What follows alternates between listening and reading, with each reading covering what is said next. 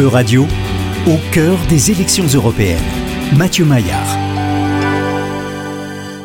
Bonjour Mathieu. Bonjour Laurent. Mathieu, à cinq mois des élections européennes, pouvez-vous nous dire quelles sont les dernières tendances concernant le poste très convoité de président de la Commission européenne? Alors pour l'instant, le Parti populaire européen de centre droit, qui est le plus grand parti politique d'Europe, se prépare à soutenir la candidature d'Ursula von der Leyen pour un second mandat en tant que présidente de la Commission européenne. Madame von der Leyen, pour nos auditeurs, est l'ancienne ministre allemande de la Défense et elle avait été choisie par les dirigeants de l'Union européenne en 2019, mais elle n'a pas encore annoncé officiellement son intention d'être la tête de liste du PPE aux élections européennes. Il devient toutefois de plus en plus évident que ce n'est qu'une question de temps, et pour ce faire, elle doit être désignée par son propre parti politique, les chrétiens démocrates allemands, la CDU, un pilier de la famille du PPE, et elle doit ensuite être soutenue par deux autres partis membres du PPE dans une lettre signée et livrée avant la date limite du 21 février.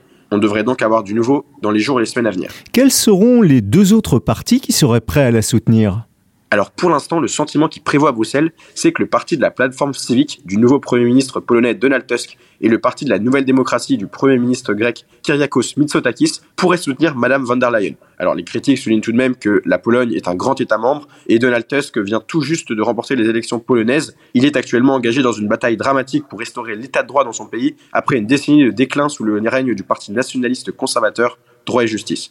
D'autre part, concernant la Grèce, elle bénéficie d'une grande partie du capital politique du PPE, car le Parti de la Nouvelle Démocratie et son leader ne font face à aucune opposition politique sérieuse dans leur pays. Bon, de toute façon, il se dit à Bruxelles que Donald Tusk et Mitsotakis sont les deux leaders qui peuvent et veulent soutenir la candidature de Madame von der Leyen jusqu'au bout. L'autre option qui serait plus symbolique, c'est que deux petits partis soutiennent Madame von der Leyen. Ces derniers mois, il y a d'ailleurs eu des rapports de presse et des spéculations, que ce soit à Athènes ou à Zagreb, qui ont indiqué que Kyriakos Mitsotakis et le Premier ministre croate Andrej Plenković convoitaient un poste à la tête de l'Union européenne. Le président croate, Zoran Milanovic, a d'ailleurs déclaré publiquement au début du mois que ce n'était pas un secret que son Premier ministre lorgnait le poste de Charles Michel, le président du Conseil, qui a démissionné la semaine dernière. Cependant, ni M. Plenković ni M. Mitsotakis ont tous les deux affirmé une euh, un tel scénario. Alors, quelles sont les prochaines étapes, Mathieu?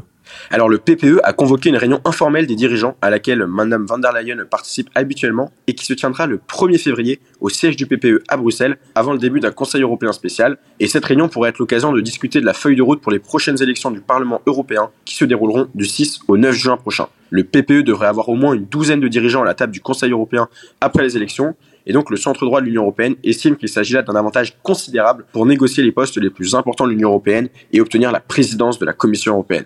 Madame van der Leyen, pour sa part, n'a encore rien annoncé malgré les rumeurs croissantes à Bruxelles et dans les capitales européennes. Lorsqu'elle aura annoncé sa candidature, la dernière étape sera l'approbation de celle-ci lors du congrès du PPE à Bucarest les 6 et 7 mars prochains. Merci beaucoup Mathieu Maillard. Merci à vous.